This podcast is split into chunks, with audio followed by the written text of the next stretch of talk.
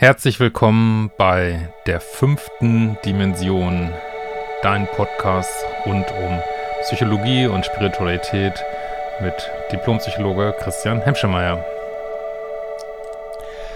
Ja, so, heute haben wir mal eins der aus meiner Sicht spannendsten Themen in diesem Bereich und zwar das von Nahtod ex Erlebnissen, Experimenten, hätte ich schon fast gesagt. Ähm, ja, vielleicht hast du schon mal davon gehört, was sind das äh, für Sachen? Das ist, wenn ja Menschen Herzstillstand haben, ähm, auf dem Operationstisch liegen, ähm, ja, akuter Lebensgefahr sind oder manchmal auch äh, rund um Unfälle es dann ja, zu so einer Out-of-Body-Experience kommt. Das heißt, man hat das Gefühl, äh, man, man, verlässt seinen Körper. Ähm, es gibt eine verstärkte Wahrnehmung. Man sieht sich vielleicht von oben. Äh, man geht durch diesen berühmten Tunnel, äh, sieht Lichtwesen, sieht Verstorbene, bekommt Botschaften. Ja, sieht vielleicht Landschaften. Viele berichten von einem Gefühl von, von absolutem Glück und Frieden. Ja, also das, das sind so, de denke ich, die Sachen, die man so am, am meisten hört. Die gibt es auch in allen Kulturen, sind aber durchaus äh, kulturell überformt. Zum Beispiel gibt es, ja, manche sehen vielleicht Buddha, manche sehen Jesus, äh, je nachdem, was man dafür so kulturelle Prägung hat. Trotzdem, ja, gibt es bestimmte Elemente, die sich einfach immer wieder wiederholen in diesen Geschichten. Sie sind auch gar nicht mal besonders selten. Vielleicht hast du auch schon mal davon gehört. Man sagt so, dass äh, durchaus 10% der Menschen, ähm, die zum Beispiel so einen Herzstillstand haben, dass sie so eine Nahtoderfahrung machen. Ja, und das sozusagen äh, Problem, was es jetzt hier auch ein, das Thema in diesem Podcast gebracht hat, zwischen Psychologie, Neurologie, Medizin, Spiritualität, ist natürlich, ähm, ja, wie kann man solche Erfahrungen machen, wenn man unter Umständen äh, das ein Zeitpunkt ist, wo man ja vielleicht kaum Gehirnwellen messt, wo das Gehirn auch quasi ja, keinen Mucks von sich gibt, sage ich mal. Wie kann sowas sein, dass da so äh, extrem visuelle, lebhafte Dinge berichtet werden? Und man versucht natürlich trotzdem, da immer wieder zu überlegen, ja, ist das vielleicht, ist das so eine Art äh, Shutdown vom Gehirn, dass das so, äh, ja, wenn es jetzt sozusagen runterfährt, kurz vorm Tod, dass dann nochmal vielleicht bestimmte Neurotransmitter, Hormone ausgeschüttet werden. Da hat man auch, glaube ich, Sachen gefunden. Trotzdem erklärt es nicht so richtig diesen Zustand, weil normalerweise ist es halt so, äh, je mehr Aktivität da im Gehirn ist, da gibt es ja auch verschiedene Wellen, Alpha, Beta und so weiter, äh, je mehr Aktivität da ist, umso wacher sind wir, ne? Und wenn wir schlafen oder im Koma sind äh, oder im Tiefschlaf sind, ja, dann gibt es eben langsame Gehirnwellen und es ist weniger los, aber diese Nahtoderfahrung, die scheinen so ein ganz anderes Muster zu haben, dass, dass sie nicht eher so ein Muster haben von je weniger los ist, umso äh, spirituellere Erfahrungen gibt es. Also was, was dieses Muster eigentlich durchbricht, dass eigentlich so ist, je mehr Gehirnwellen da ist, je mehr Action, je wacher, äh, je mehr on ist man. Aber ja, bei diesen Nahtoderfahrungen, oder wie gesagt, das ähm, manchmal auch was weiß ich, direkt vor so einem Unfall oder so, dass man dann das dass dann berichtet wird, da sind Menschen aus dem Körper rausgehüpft. Ja, äh, da ist es eben ganz anders, ne? Und ich habe da, ähm, also ich finde das persönlich super spannend, habe mir auch ganz viele von diesen äh, Geschichten angehört. Wie gesagt, die ähneln sich ziemlich. Es gibt durchaus, ich habe auch mal geguckt, ähm, auch so negative Erfahrungen, die sind aber so deutlich seltener. Da habe ich jetzt auch so Zahlen gefunden, dass so 10% dieser Erfahrungen negativ sind oder leer sind oder irgendwelche Symbole beinhalten oder vielleicht auch negative Wesen beinhalten. Aber äh, ja, das ist halt so das häufigste. Ich habe das, glaube ich, eines der ersten Male gelesen, ein Buch von Jung, also Carl Gustav Jung, Erinnerungen, Träume, Gedanken, wo er auch sowas beschreibt und ähm, da auch ein Problem beschreibt, dass das habe ich auch in diesen ganzen Berichten, die es da so gibt auf YouTube, äh, viel gefunden, dass da gesagt wird, boah, man, die, man will einfach gar nicht mehr zurück, ne? Man ist einfach geil. So, alles klar, hier ist geil, äh, möchte ich jetzt weitergehen, sehr cool hier. Ähm, und es wird, wird, auch immer berichtet, dass so alles von einem abfällt, alle Sorgen, alles Leid, also diese körperliche Schwere, die es ja scheinbar auch gibt, die wir jetzt gar nicht mehr so wahrnehmen.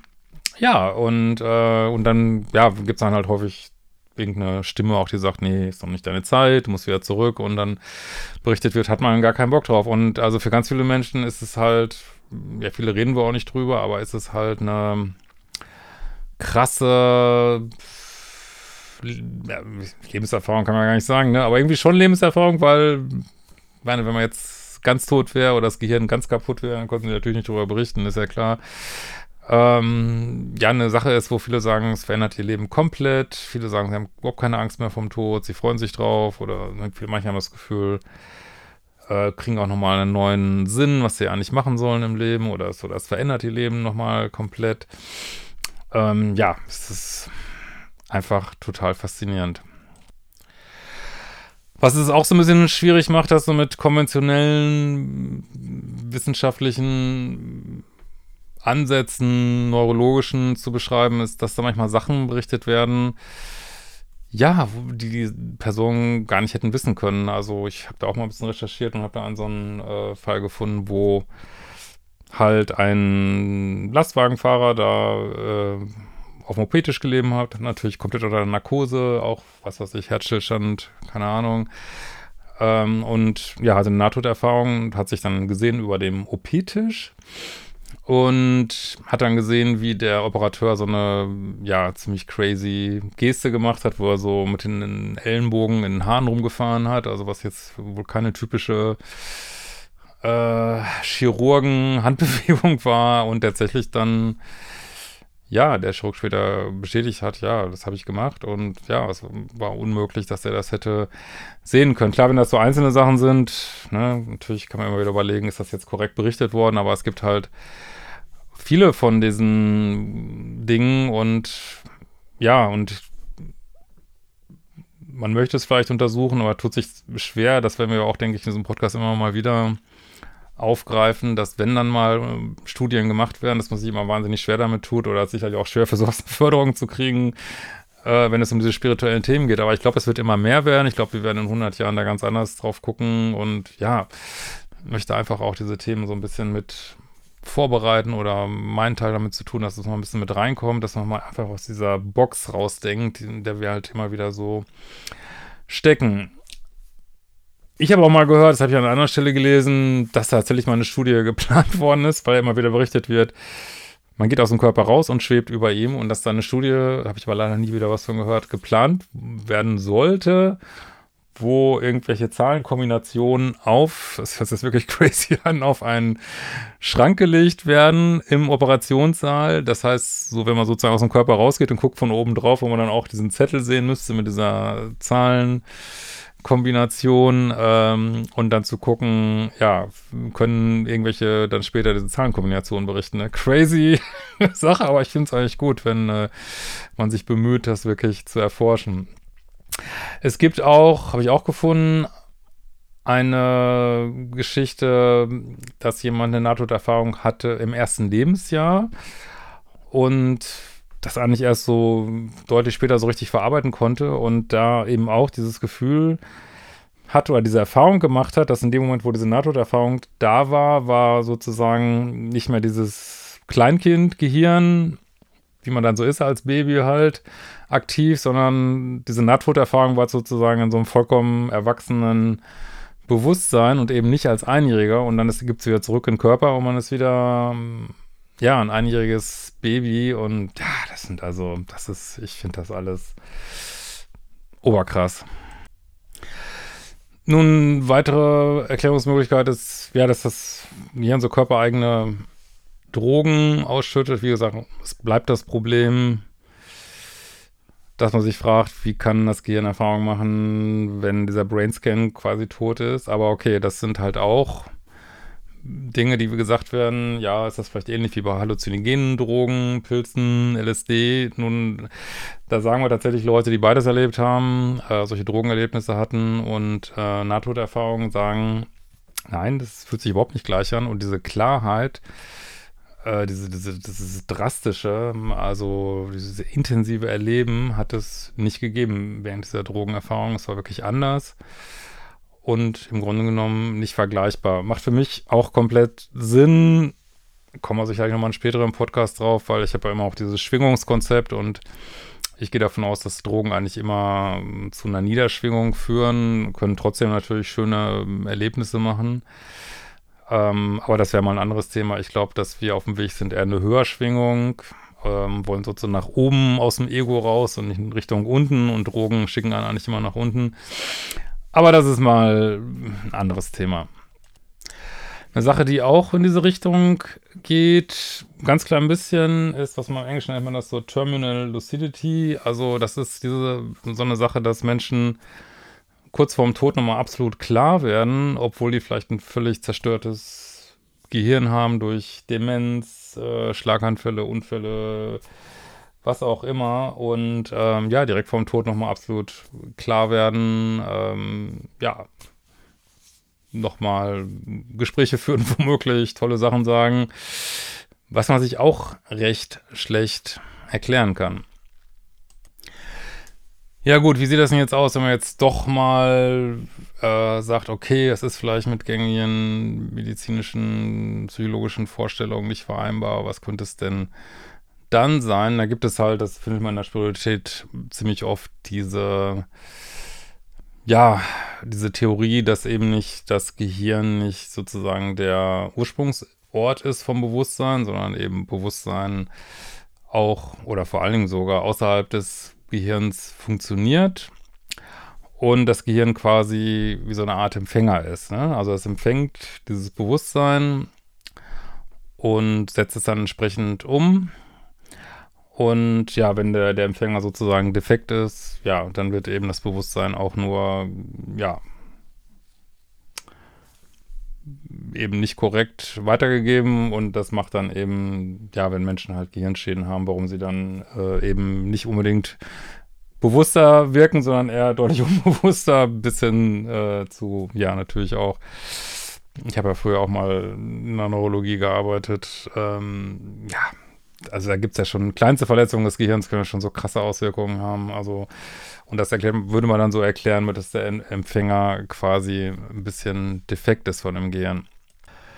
Ja, was ich ähm, eigentlich noch plausibler finde, es geht auch so in die Richtung Empfänger-Sender, aber ich finde die Vorstellung halt super stimmig, dass das Gehirn im Grunde genommen ein Filter ist. Ne? Das wird auch diskutiert, wenn man für, bei Menschen, die jetzt da so ein bisschen offener sind Richtung Spiritualität, ähm, dass das Gehirn Filter ist, ähm, was im Grunde genommen Wahrnehmung eingrenzt auf eben unsere, wie man immer so sagt, duale materielle Welt, ähm, wo es auch ein Ego braucht und diese ganzen Sachen. Also es wird quasi, es ist ein Filter und ich, ich sage auch immer ganz gerne, aber da kommen wir nochmal im anderen Podcast zu, dass das Ego eigentlich genau diese, diese Schnittstelle ist, so zwischen Materie und ja, äh, Bewusstsein, was von woanders kommt, wie auch mal du das nennen willst.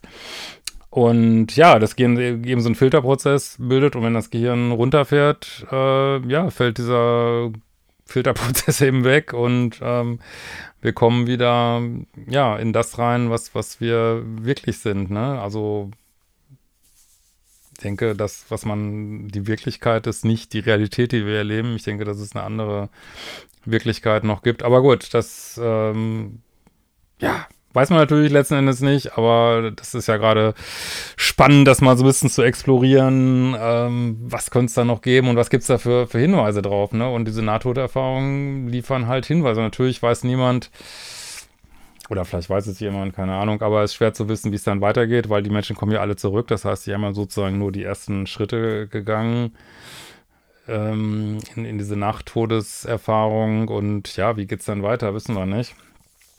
Ähm, sind die dann vielleicht doch tot? äh, oder wo gehen sie dann hin, wenn sie über diese Grenze gehen, wo sie dann halt nicht mehr zurückgehen können? Da kann man natürlich auch viele Theorien drüber haben. Kommen wir vielleicht auch nochmal im anderen Podcast zu. Aber das, ich könnte mir das halt so gut vorstellen, dass halt diese Filtersache wegfällt da kommt natürlich auch wieder das Thema, warum sind wir dann überhaupt hier, ne? Das ist aber auch wieder ein anderes Thema, auch für eine anderen, andere Folge hier, was das vielleicht für Vorteile bringt, dass wir eben diese Filterfunktion haben, dass wir eben diese, diese Materie haben, dass wir die uns in dieser Dualität erleben dürfen. Ich glaube, das hat auch viele Vorteile, auch wenn man immer so denkt, das hat eigentlich nur Nachteile. Aber ja, es könnte halt sein, dass die dann wegfällt und äh, man hat eben diese, ja, man kehrt wieder zu dem, zurück oder zu einer anderen Zwischenstufe, vielleicht auch zu anderen Zwischenwelten, ähm, was man vorher auch schon war, bevor man hier geboren worden ist. So sind auf jeden Fall krasse Momente, Tod und Geburt, wird glaube ich jeder ähm, sagen können. Ich glaube auch, habe auch gelesen, dass Menschen in Hospizen da viele krasse, auch so ein bisschen spezielle Erfahrungen machen oder, oder Wahrnehmungen haben. Äh, und ja, ich glaube, wenn da so ein bisschen mehr Offenheit äh, wäre, dass da noch mehr drüber gesprochen würde, dann würde man wahrscheinlich noch viel mehr hören. Aber man hat natürlich immer Angst, dass man so für verrückt gehalten wird. Und ich glaube, dass auch vielleicht auch viele Menschen ihre eigenen Nahtoderfahrungen nicht teilen, weil, weil sie einfach für crazy gehalten werden oder kann ja nicht sein. Und das habe ich auch häufig gehört, dass wenn man das dann erzählt, ja, dass die Umwelt das dann abtut. Aber wie gesagt, ich glaube, wir kommen so langsam in Zeiten rein, wo selbst im Mainstream so, ja, spiritual, Spiritualität ist ja schon fast mal so ein negatives Wort, aber diese, bleiben wir ruhig mal dabei, spirituelle Dinge eben besser thematisiert werden können, auch nicht mehr ganz so awkward sind, wobei es, ich finde, es viele Menschen, die sagen, sie wären, wer weiß wie spirituell und sich da mal nicht so verhalten, dass die es dann wieder ein bisschen schlimmer machen, aber gut, das ist auch wieder ein anderes Thema. Aber ja, ich finde es mega spannend und äh, auch ein gutes Einstiegsthema für diesen Podcast, weil es zeigt, es gibt ja tatsächlich Dinge, ja, da wird man vielleicht so als Vollblut Materialist sagen, würden wir jetzt gern einfach erklären hier irgendwie mit Schnipp, Schnapp, Schnupp, dann macht das Gehirn das, das, das und das können wir genauso belegen und das, das geht aber nicht nur trotz Jahrzehnten Forschung. Ja, gibt es da eben doch noch eine ganze Menge Unklarheiten. Ja, gut, soweit mal für heute. Danke fürs Zuhören. Ich werde sehen, dass ich auch mal, ich weiß nicht, ob ich das jetzt bei diesem schon schaffe, in die Shownotes auch mal eine Möglichkeit mache, hier mir Nachrichten zukommen zu lassen, wenn ihr Fragen habt. Ähm, gegebenenfalls guckt ihr einfach mal in die Shownotes rein oder Anmerkungen. Und ja, danke, dass du dabei bist bei diesem Experiment und dann bis zum nächsten Podcast.